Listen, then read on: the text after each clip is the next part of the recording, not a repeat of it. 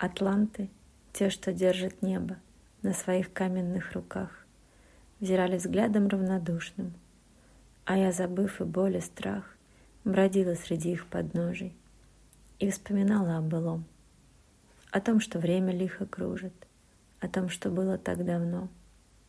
Сюда я часто приходила среди великанов постоять, считая это местом силы, что может боль с души забрать.